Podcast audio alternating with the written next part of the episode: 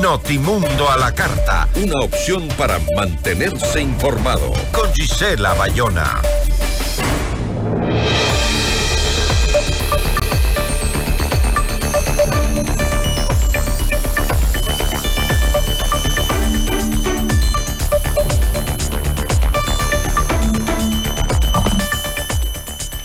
Con una abrumadora mayoría, la Asamblea Nacional aprobó la reforma tributaria de Novoa. Es la primera ley con el carácter de urgente en materia económica aprobada durante este periodo parlamentario. La entrevista a la carta, en diálogo directo con los protagonistas de los hechos. Nos acompaña a esta hora Diego Borja, exministro de Economía. Economista, ¿cómo está? Muy buenas tardes. Gracias por estar con nosotros. Buenas tardes, Gisela. Un saludo a toda la audiencia y gracias por la invitación. Eh, con esta reforma tributaria denominada Ley Orgánica de Eficiencia Económica y Generación de Empleo, el Estado eh, pretende recaudar más de 800 millones de dólares. Economista, ¿considera usted que esta ley garantiza que salgamos del tremendo déficit fiscal que tenemos? De ninguna manera. El déficit es muy grande y hay que diferenciar aquí entre dos conceptos que a veces son difíciles para la ciudadanía. El uno es el déficit fiscal, que es la diferencia entre los ingresos y los gastos que no está financiada. Porque una parte de esa diferencia entre ingresos y gastos sí está financiada, con créditos, con deuda externa, etcétera. Y otra cosa es la necesidad de financiamiento del Estado. La necesidad de financiamiento del Estado bordea los 10 mil millones de dólares para el año 2024 y el déficit bordea, bordea aproximadamente los 3 mil 500 millones, digamos. Si es que en términos netos la ley va a aportar 800 millones, digamos, netos, eso quiere decir que el déficit seguiría siendo de alrededor de 2.700 millones. Por lo tanto, no significa un alivio para el déficit como fue planteada la ley.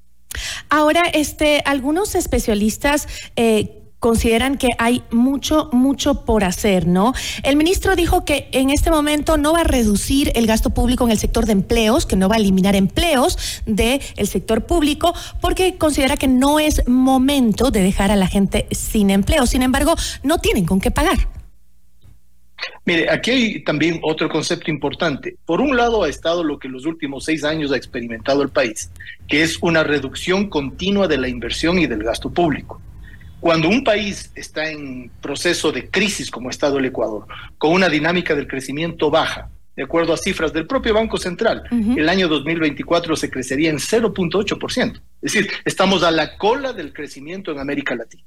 Cuando estamos en una dinámica de crecimiento muy baja, no se puede limitar la inversión y el gasto público. Las fuentes de ingreso para que eso sea cubierto existen. No es que no existen. Existen, sino que son asignadas de una manera distinta a otras prioridades.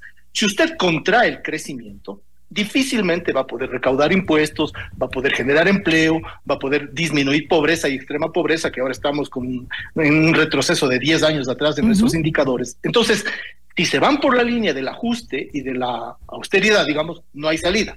Por eso este anuncio del ministro de no reducir empleos es importante. Y las fuentes de financiamiento del Estado las puede encontrar. Tiene diversas vías para hacerlo. Ahora, eh, economista, este, ¿qué hay de la, focalización, de la focalización de los subsidios, no? Ese era un tema que se debía conversar. No incluye ahora eh, en, esta, eh, en esta ley, no se habla del tema. Yo sé que eh, entendemos todos los ecuatorianos que tiene un costo político y un costo social. Sin embargo, es imposible seguir pensando en que gastemos más en subsidiar los combustibles que en salud, que en educación. Son cosas que, que no podemos sostener más.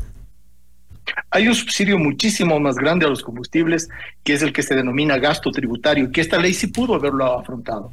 El gasto tributario, que es el subsidio que se da a los empresarios, a los grandes contribuyentes, a los grupos de ingreso más alto en términos personales, en el Ecuador ha estado alrededor de los 6 mil millones de dólares.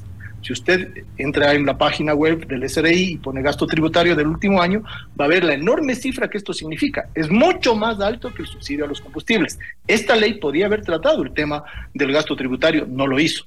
Podría, por ejemplo, haber tratado el, tema del impuesto especial a las ganancias enormes que siguen teniendo los bancos. No lo hizo. Entonces, creo que hay una serie de tabú o tabúes en, la, en el tratamiento de este tipo de temas. Uno de esos es el subsidio a los combustibles, pero no es el único. Y entonces siempre se pretende resolver los temas con este tema candente, porque además hay otra cosa. Cuando uno hace eh, política económica, tiene que tener criterios de economía política, porque hay técnicamente distintas alternativas, pero políticamente esas alternativas se ven restringidas porque nadie quiere que en un gobierno de transición como el que tiene el presidente Daniel Novoa tenga usted una conflictividad tan alta porque ha aplicado un tipo de medida que podría ser más bien compensada por otro tipo de medida. Entonces, sin decir que no se deben eh, discutir los temas de focalización de subsidios, creo que hay alternativas que pueden disminuir el impacto social y por tanto esa complicación con los equilibrios sociales necesarios también para tener gobernabilidad. Ahora, este, eh, el ministro eh, Vega también mencionó que con la finalidad de obtener más recursos económicos, eh, se busca convertir en liquidez parte de las reservas de oro. Eso, ¿cómo lo ve usted desde el ámbito real? Enormemente preocupante, enormemente preocupante. ¿Por qué? Porque el oro finalmente es un activo. Es un activo que si usted lo vuelve líquido y lo destina a pagar gastos de eh, operativos, gasto corriente y tal, desapareció el activo. Ahora, otra cosa sería si es que el dinero proveniente de la, de la obtención de liquidez del oro lo invierte para aumentar la capacidad productiva del Estado. El oro es parte de la reserva. Entonces, ahí estaría utilizando usted la reserva para aumentar la capacidad productiva, aumentar el capital del Estado. No se estaría, en otras palabras, comiendo el oro. Entonces, aquí es muy importante saber cuál va a ser el uso de esa fuente de ingreso.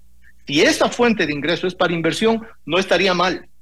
Pero si esa fuente de ingreso es para gasto corriente, estaría pésimo. Ahora, este, em, ¿Cuáles, ¿Cuáles son los temas principales que podrían eh, colaborar con la situación económica eh, em, dentro de la consulta popular que, podría plantear el presidente? ¿Se puede eh, incluir algunas preguntas en el ámbito económico para mejorar la situación? ¿Qué cree usted que se debería incluir?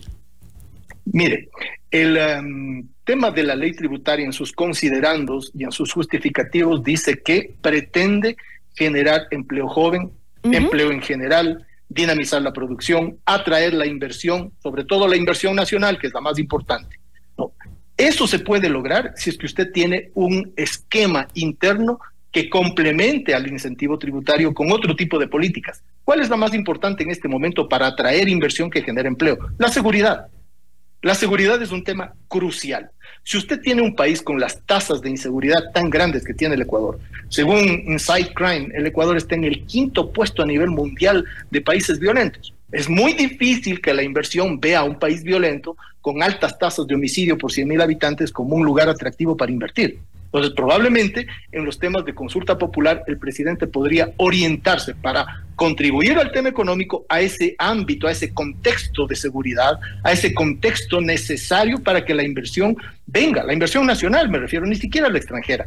Cuando uno hace un análisis de países donde, donde va a invertir, uno dice, a ver, país seguro, país que tiene educación y capacidad. Que no me cambie las reglas del juego país que no me cambie las reglas del juego, país que no haya tanto problema y burocracia en los trámites, país que tenga un sistema de salud y de seguridad social estatal que funcione, país donde no haya corrupción en las aduanas, en los aranceles, en los pagos de las facturas. En el caso ecuatoriano, para que a un proveedor le paguen la factura, digamos en Petroecuador, tiene que pasar por un eh, una maraña de gente corrupta que le está pidiendo todo el tiempo un porcentaje de su de la factura ya devengada. Entonces, si usted tiene ese tipo de cosas, difícilmente va a poder atraer. Eh, el presidente Economista, este, eh, justamente eso fue lo que planteó el gobierno anterior con Guillermo Lazo, la inversión extranjera. No hablamos de, de la inversión ecuatoriana, que usted, como usted lo ha dicho, también es importante, es principal, pero este ni un dólar de inversión, de inversión extranjera vino en el gobierno anterior, ¿no? Con todos los anuncios, obviamente por las razones que usted acaba de plantear. ¿Cómo en un año y medio el gobierno puede cambiar esa realidad para traer, eh, aunque sea la inversión del ecuatoriano? Mire, la, la, inversión más importante en términos del aporte a la inversión total que hay en el Ecuador es la inversión nacional. La inversión extranjera siempre ha sido un aporte marginal, siempre, salvo en el año que se... Pero no deja de ser importante y necesaria. No, es totalmente irrelevante. es totalmente irrelevante. No, no, me refiero, es irrelevante lo que ha sido, pero es necesaria, la necesitamos. Ah, no, sí, sí, claro, pero primero, y en eso hay que ser muy prácticos, muy pragmáticos, primero lo primero, pues, y lo primero es la inversión propia. Si el propio ecuatoriano no está mirando su país como un sitio adecuado para invertir, difícilmente, difícilmente vamos a tener nuevas inversiones que provengan de otro tipo de actores económicos extranjeros. Entonces, hay que resolver el contexto nacional. Y sí, en año y medio el presidente puede hacer cosas. No va a resolverlo todo, pero puede hacer cosas. Por ejemplo, los, los temas de trámites, los temas de burocracia, los temas de corrupción en la institucionalidad pública que le mencionaba. Ahí puede hacer una limpieza de esos mandos medios, de esa gente que es como parásito utiliza su poder institucional para presionar, chantajear, coaccionar al proveedor. Y eso están sujetos muchísimos proveedores en todas las instituciones del Estado. Eso sí lo puede hacer el Ejecutivo y ni siquiera necesita ley. Ni siquiera necesita ley. Son acciones del Ejecutivo. Economista, le agradezco muchísimo. Con mucho gusto. Gracias a usted. Una buena tarde. Diego Borja, ex ministro de Economía. Notimundo a la